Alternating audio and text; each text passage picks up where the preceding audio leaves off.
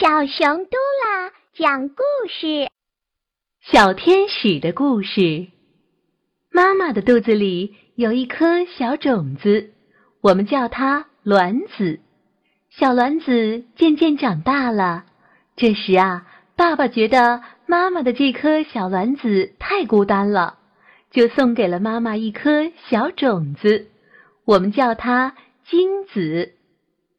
小卵子碰到了小精子，特别高兴，就决定生活在一起。于是啊，他们开始寻找一个家，找呀找呀，终于找到了一个温暖的地方——子宫。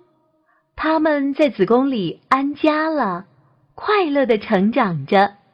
后来，他们渐渐的长大了，变成了一个有眼睛。有嘴巴、有小脚、有小手的小天使，这个小天使啊，每天都从妈妈那里用一根吸管吸取营养。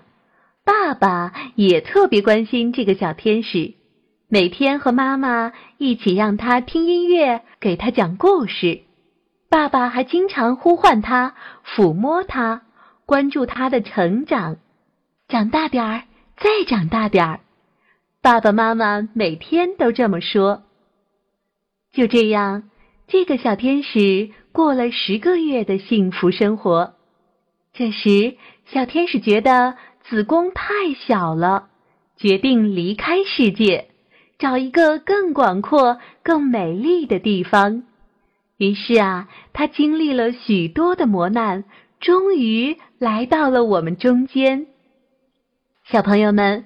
和小天使一样，你们每一个人都是这样来到这个世界上的。